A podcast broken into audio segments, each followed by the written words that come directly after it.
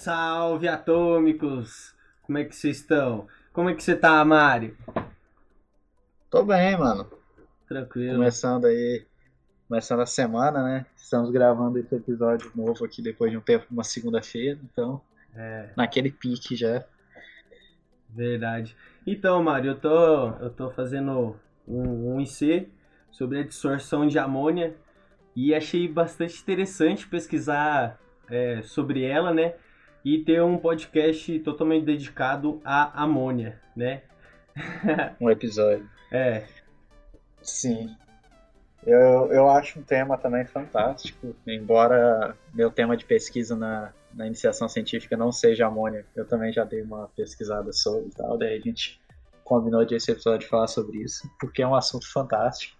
Sim, a gente Quem vai falar também Tá sobre o seu. e já sabe um pouco sobre, sobre a importância da amônia, tem noção, e quem não tem noção ainda vai ter depois É. desse episódio. Verdade. Vamos apresentar a história aí pra gente ficar por dentro do assunto. Sim. É, primeiro falando um pouquinho sobre a amônia, né? A- talvez quem não é da área da química pode conhecer um produto chamado amoníaco, usado muito para limpeza, que é uma solução que contém a amônia, que é o, o composto formado por um nitrogênio e três hidrogênios na geometria piramidal trigonal, é, que é uma solução com uma concentração até baixa, na verdade, de amônia. Porque, na verdade, amônia é um gás, né, Vinícius? Sim. É encontrado na A natureza amônia é um gás. Sim. A, a forma pura, né? Vamos dizer Uhum. assim. A forma pura da amônia ela é gasosa. Só que para Comercializar. para comercializar e para uso em laboratório, muitas vezes é, a gente usa mais ela no seu modo é, diluído em água. A gente borbulha gás, amônia na água até alcançar um equilíbrio dessa quantidade de diluição de amônia em água. É, e é claro que o amoníaco que a gente usa no mercado e tudo mais não é tão concentrado quanto o máximo de diluição que ele pode alcançar. né? É verdade. É, e muitas vezes quando a gente vai fazer a remoção dela é pelo amônio, justamente que está na forma líquida, que é os efluentes que a gente produz, as indústrias, e aí é, esse hidróxido de amônio a gente tenta retirar ele da água. Sim. E, e o hidróxido de amônio já é justamente amônia na água. né? É. Quando ela está diluída em água, ela se torna uma base, que é o pH acima de 7. E quando está gasosa, não é hidróxido de amônio. Mas não deixa de ser amônia. Para o uso geral, sempre é amônia. A solução, se eu não me engano, concentrada tem 28% de amônia. É, mas assim, a amônia é, nem sempre foi tão comum assim, até porque ela é um pouco difícil de sintetizar. Um pouco não, ela é bem difícil de sintetizar. e falando um pouco aí sobre a, a história do desenvolvimento da produção de amônia, não tem como falar, é, não tem como não citar Fritz Haber, que foi o, o químico que desenvolveu inicialmente o processo Haber para a produção de amônia. E, inclusive, ele ganhou o prêmio Nobel. Deixa eu conferir a data. É, em 1918. Ele desenvolveu o processo em 1909. Em 1918, após a Primeira Guerra Mundial, ele ganhou o prêmio Nobel por ter desenvolvido um processo é, em laboratório para produzir amônia. Mas imagina a dificuldade para produzir amônia para o cara ganhar um Nobel por ter desenvolvido um processo melhor, né? Porque já existia, mas era muito ineficiente. É, conhecimento, né? Sim. E, e para falar da produção de amônia, amônia é NH3. Quais reagentes são utilizados? Você sabe me dizer? É, puxando um um pouco pro lado da fisicoquímica, é, tem que usar bastante uma temperatura muito alta e uma pressão alta também para fazer a Sim, fabricação. mas eu digo os reagentes.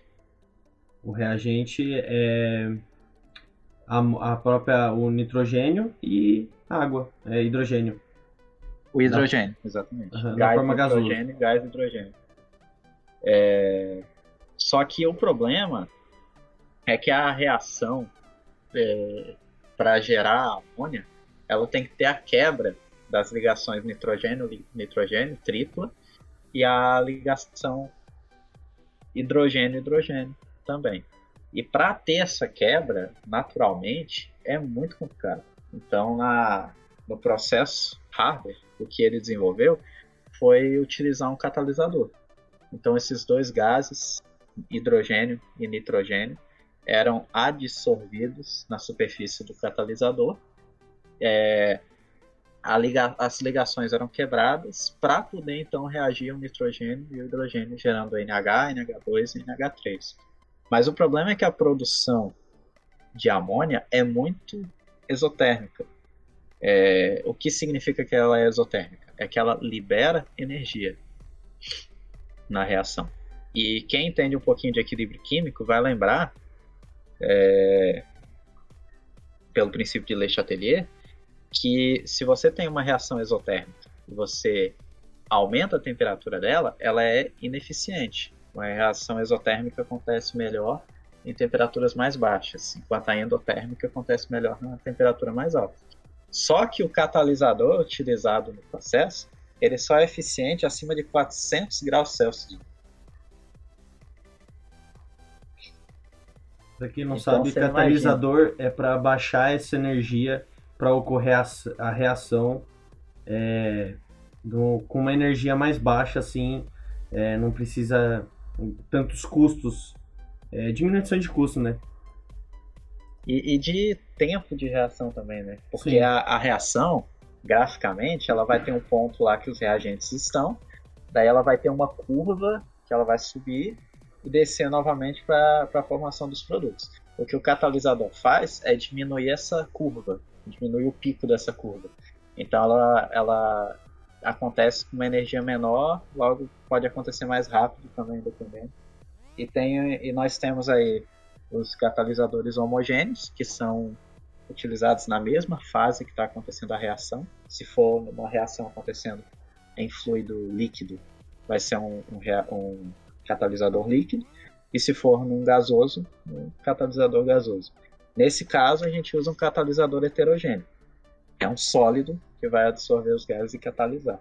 Então ele pode ser reutilizado várias vezes, né, Sim. O catalisador não é gasto durante a reação. Não, de forma alguma. Na verdade, a definição de catalisador é essa, né? É, ele tem a sua meia-vida, né? é, sim, sim, claro. Não vai poder usar para sempre. Mas sim. é assim, o, o efeito de catálise é justamente você poder recuperar o catalisador no final. Ele não é consumido na reação. Sim. Então, assim, daí você. Vamos bater um papo aqui, Vinícius. Bora, bora. A, temp... a, a reação para formar amônia ela acontece melhor em temperaturas baixas. Mas para o catalisador ser eficiente, precisa de 400 graus Celsius ou mais. Sim. Como que eles resolveram esse problema? Você tem ideia? Eu, sinceramente, não tenho nenhuma ideia. Eles aumentaram a pressão do sistema. Também seguindo. Ah, é, por causa. Eu sabia da temperatura e da altura, mas não por causa da temperatura. Não sei se você conseguiu entender. entendi, entendi. Mas é, é porque assim. A, as reações químicas, o equilíbrio delas, dependem de alguns fatores. Dois deles é a temperatura e a pressão. Sim. Então, se a gente tem que aumentar a temperatura para o catalisador ser eficiente, então a gente tem que diminuir a press... A, aumentar a pressão para gerar o, o, produto. Porque aí é um pouquinho também de equilíbrio químico. No início nós temos dois gases. Uhum. E no uhum. final a gente vai ter um gás só. N, no início é NH2 e H2, e no final vai ser só o gás amônia. Então se você aumentar a pressão, o equilíbrio vai, vai querer produto. tender, vai deslocar para o produto, exatamente. Então, se você tem a, uma eficiência ruim por causa da temperatura alta, aumentar a pressão, nesse caso, lógico, você aumenta a eficiência do processo, nesse caso. Só que mesmo com tudo isso, o rendimento da reação ainda é em torno só de 15%, você sabia? Isso no processo já Haber-Bosch, que foi melhorado o catalisador. Porque no processo Haber, em laboratório, é, era utilizado um catalisador muito caro, à base de osmo, e depois que, a, que esse processo foi vendido para uma companhia alemã chamada Bass, e foi renomeado com o processo Haber-Bosch, por causa do, do, de um cara chamado Bosch, que era líder do, do setor que mexia com isso na empresa. É, mesmo com todas essas melhorias no, no, catalisador ser mais barato tudo mais, o rendimento ainda era só de 15% da reação. Olha que, que baixo. Né?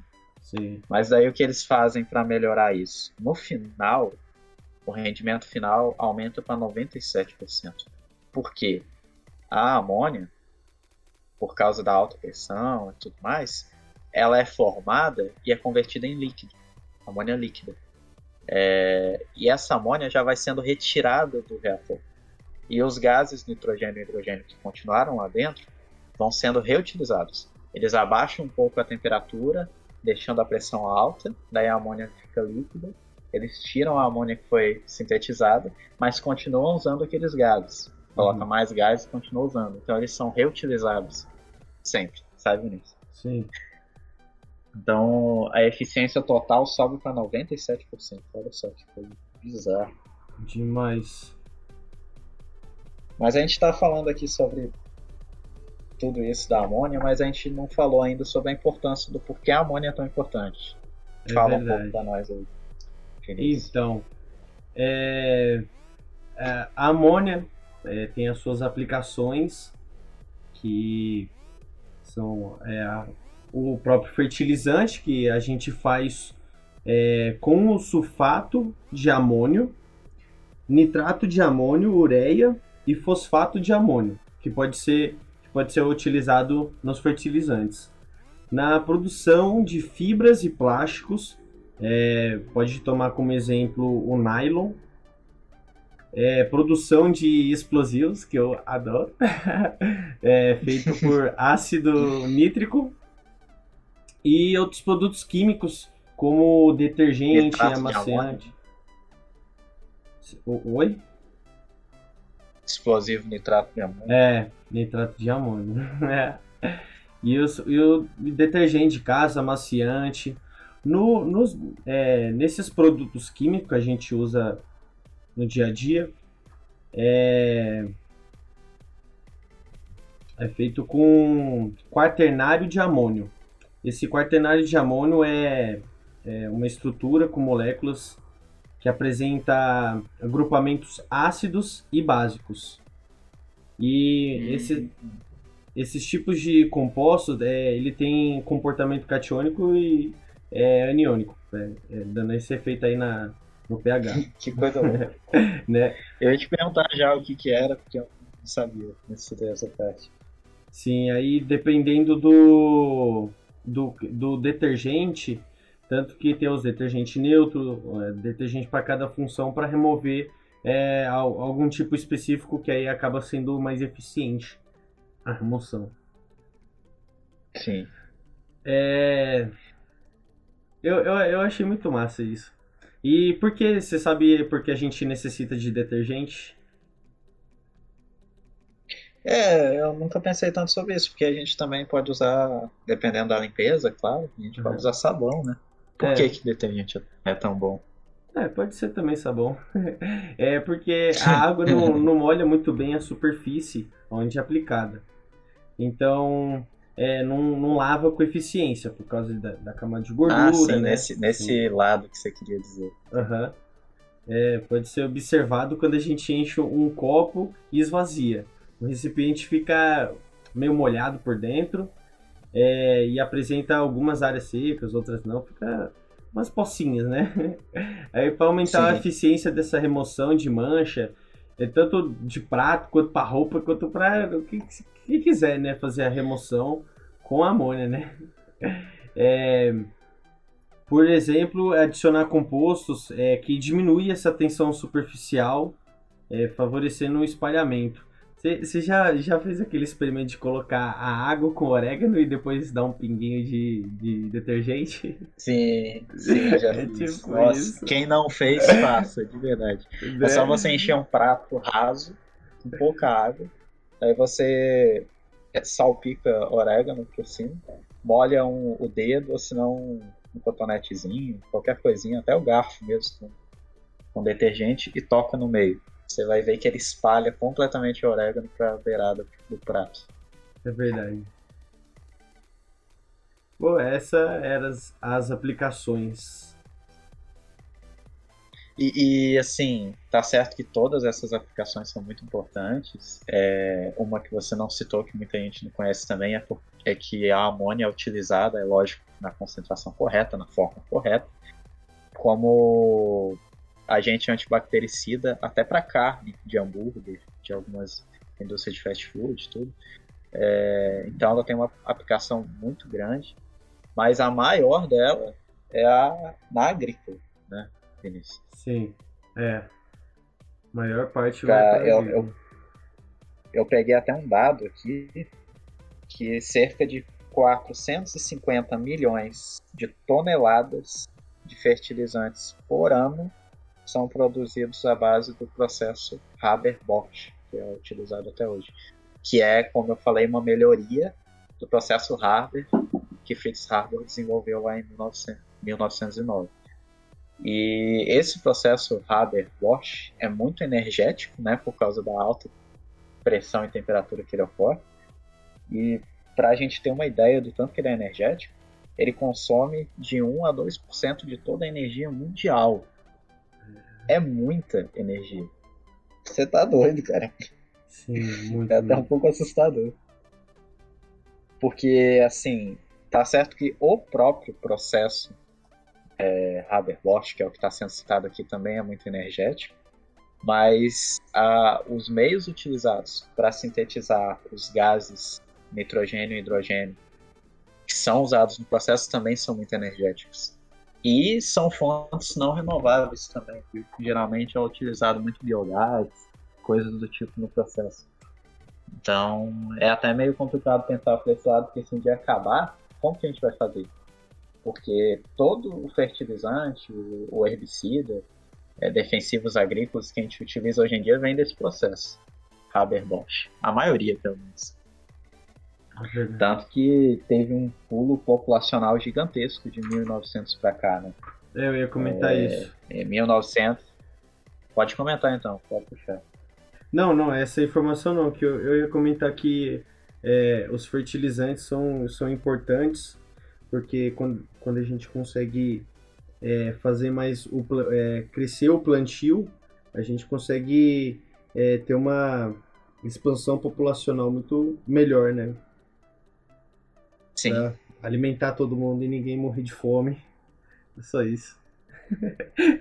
Sim. É porque quanto mais comida disponível, acessível, mais vai ter um crescimento populacional, né? Isso é, é claro. Sim. Não é química isso daí. É, tanto que, por exemplo, o processo foi desenvolvido em 1900 e ele ganhou o prêmio Nobel é, em 1918. Então ali foi o iniciozinho. Mas a população em 1900 estimada era 1,6 bilhões de habitantes. E a população hoje já passa dos 7 bilhões. É. Olha a explosão populacional Muito, que muito. esse processo trouxe pra gente.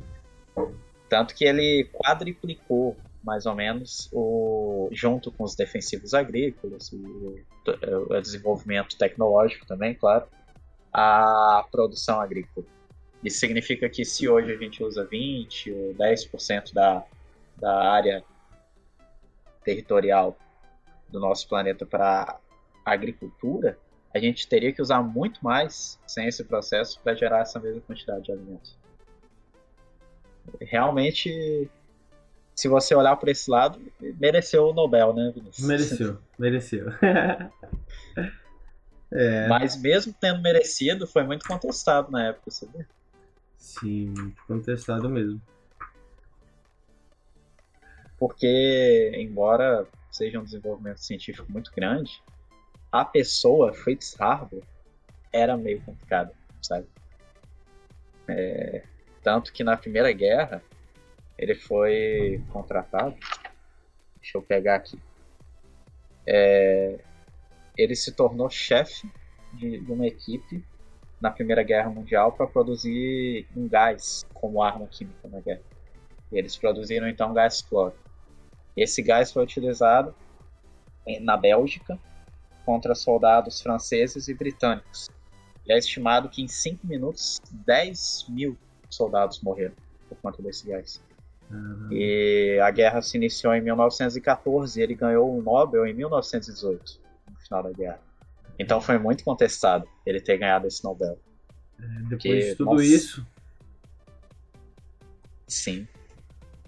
Imagina os soldados na época, dentro das trincheiras, sem saber o que estava acontecendo. No holocausto, puro holocausto. Assim. É, puro holocausto. Daí, assim, o, o gás cloro ele é um pouco mais denso que o, que o ar atmosférico. Então ele entrava na nas trincheiras. É. Descia nas trincheiras. É.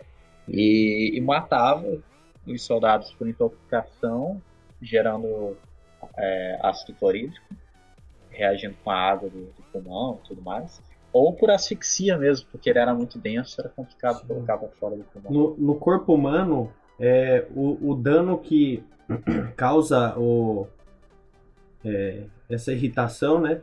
É, os efeitos que dão no corpo é, seria é, irritação nas vias aéreas, no estômago, que já o deixa ácido lá, a boca, a garganta ia tudo queimar. e Sim.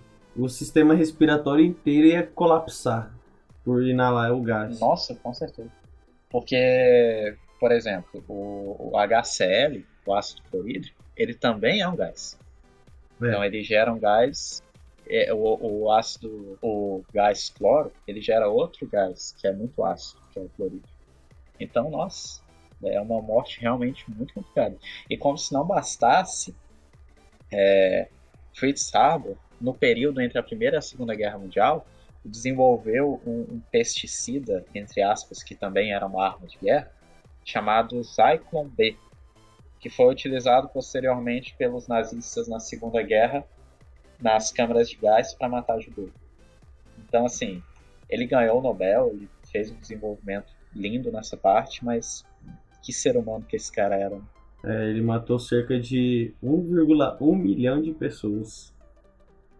E com esse gás, Zyklon B. Sem falar que eu esqueci de comentar que, embora seja um nome alemão, Fritz Haber, ele é de origem judaica. Ele foi convertido ao cristianismo e, e era alemão, mas ele era judeu, na verdade, de origem. Algo tanto que na Segunda Guerra, sim, tanto que na Segunda Guerra, o, o, o instituto que ele trabalhava teve que fechar porque tinham muitos judeus lá e eles estavam sendo proibidos de trabalhar. E ele teve que sair foragido para. Qual foi o país que ele saiu? Deixa eu ver se eu anotei aqui. Para Suíça. Ele se refugiou na Su Suíça, onde morreu posteriormente.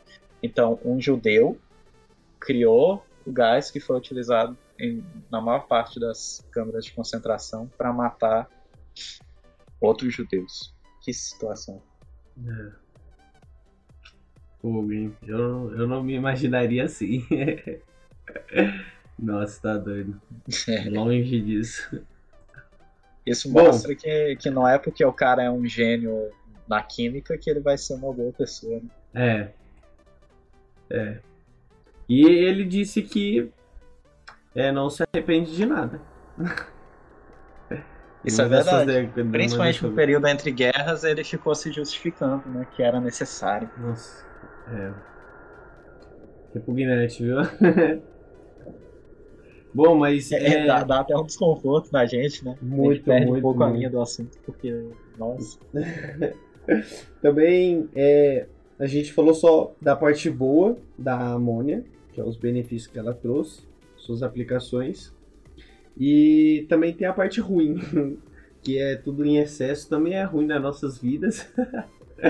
também na, na amônia também é prejudicial. Antigamente, é, a gente utilizava muito, muito, muito no século XIX é, o, amônia no gás para refrigerar, porque a amônia ela tem a característica de ir em temperaturas elevadas. E então o seu espaço nesse gênero de, de aplicação é bastante reduzido na expansão dos usos do CFC, que é os cloreto fluor carbonetos que é restrito principalmente em grandes sistemas industriais de refrigeração que a gente que utilizava antigamente, né? É, o uso da mais intenso da amônia como gás refrigerante é, em virtude da restrição do. Na verdade, a amônia ela, ela ajuda na, eles, desses gases que esses clorofluorcarbonetos eles como tem o cloro e o flúor, que são elétrons extremamente eletronegativos, eles interagem com a nossa camada de ozônio. A nossa camada de ozônio, ela é ozônio é O3, três oxigênios. É, os CFCs, quando eles interagem na, na camada de ozônio, eles fazem um monte de reação em cadeia e acaba abrindo um buraco na, na nossa camada de ozônio permitindo que a, os raios solares, que é uma radiação, entre para nossa é, entre para nossa terra, para a Terra. Essa, essa radiação causa uma excitação e acaba, acaba ocasionando no aquecimento. E aí, com esse efeito ainda é, deles entrando, a gente tem uma camada que deixa o oxigênio ainda aqui no, no mundo.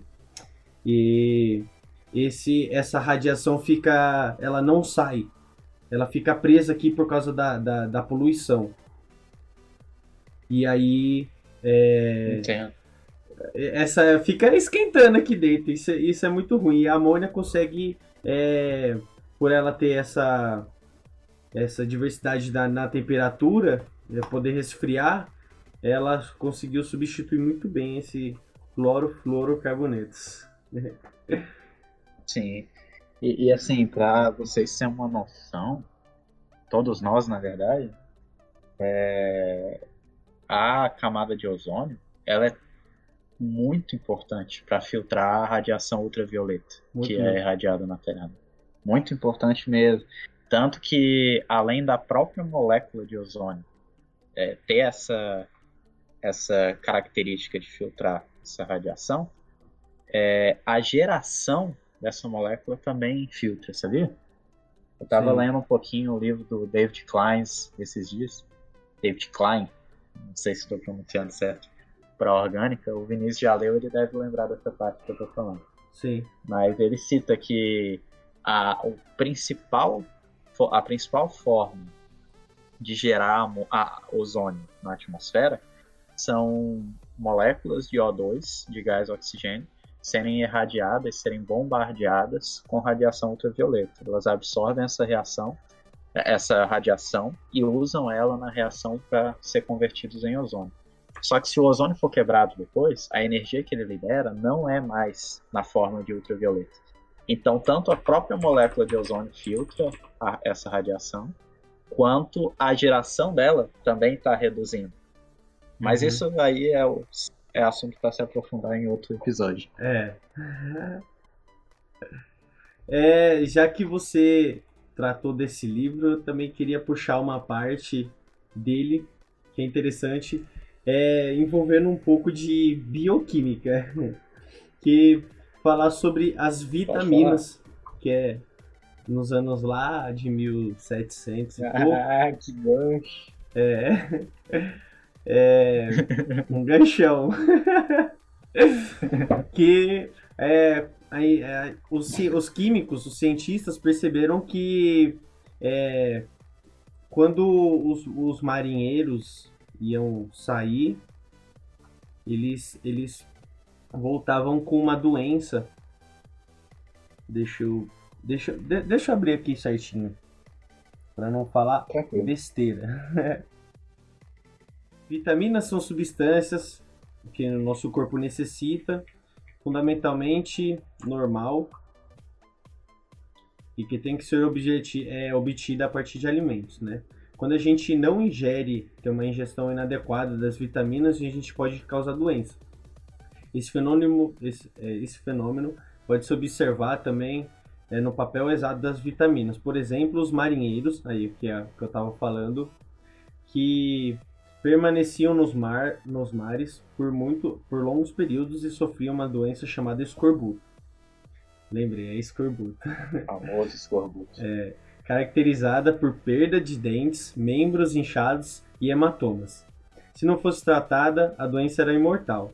Então, em 1747, o médico da Marinha, James Lind, demonstrou os efeitos escorbutos revertidos com limões e laranjas, que foi conhecido como é, algo que nosso corpo necessitava, desse, do, do suco de, de limão.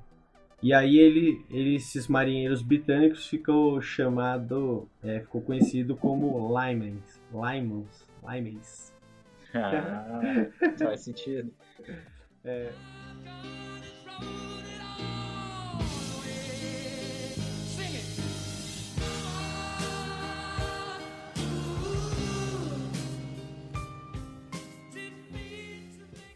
Então, Mário, é, você sabe por que chama vitamina?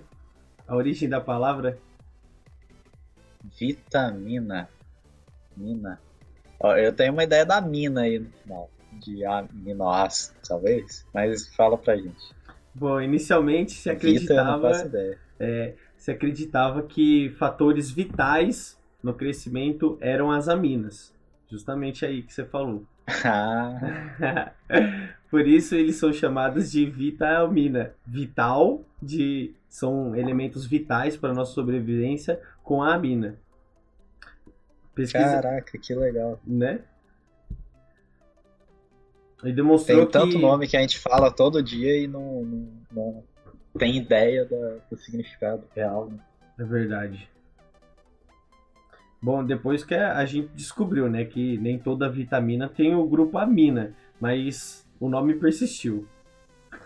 Graças ao Prêmio Nobel de Medicina em 1929. A atômico, um átomo não é indivisível, a gente usa até hoje, né? Então não vou julgar, não. É, na química orgânica a gente teve, te- teve muito problema para entender a própria estrutura da vitamina, que a gente não conseguia compreender muito bem é, e formular, porque é, elas fazem complexos organometálicos muito difíceis. Mas o que é um organometálico? Ah, tipo a clorofila e a molécula da vitamina B12. Ela tem, na, no caso da B12, ela tem um anel de corri- corina e na clorofila a gente tem um anel de porfirina, que é tem um átomo central, que é no caso um metal, e tem o grupo, o seu, os grupos é, orgânicos em volta dele, desse metal. Entendi, é um átomo metálico. Um É, aí pra, é, né? é, aí formar essa, essas, ali, essas ligações que também tem algo, é, no caso da B12 tem a, a amina e aí tem um, um, um anel com essa amina, um, um, um, pen- um pentanamina e aí ele tenta ligar esse esse, esse pentano com, com outro, aí formando uma estrutura. Aí isso que a gente não compreendia Entendi. antes. E aí a gente tinha, na, na orgânica, tinha que fazer experimento para tentar achar como é que faz, né? Isso daí já veio mais pra frente com os conhecimentos de química de coordenação, né? Que foi desenvolvido Sim. mais pra frente. Uhum. Isso mostra também uma frase que o meu orientador sempre comenta com, conosco, né, Vinícius? Nosso Sim. orientador. Que a química ela é dividida em áreas só por didática. E, e também porque tem que ter os nomes de pesquisa e tudo mais. Mas a química toda, na verdade, é uma só. Essa parte mesmo era- estava na orgânica, mas foi conhecimentos da química de coordenação, da química inorgânica, Tudo se liga. complementaram e conseguiu tornar isso entendível, né? Sim, tudo se liga. Todas as incrível, químicas incrível. são interligadas. Não tem Incrível. como você Na dividir. fisicoquímica você vê coisas de analítica, de orgânica, e, e tu- tudo, tudo ligado. É incrível. Sim.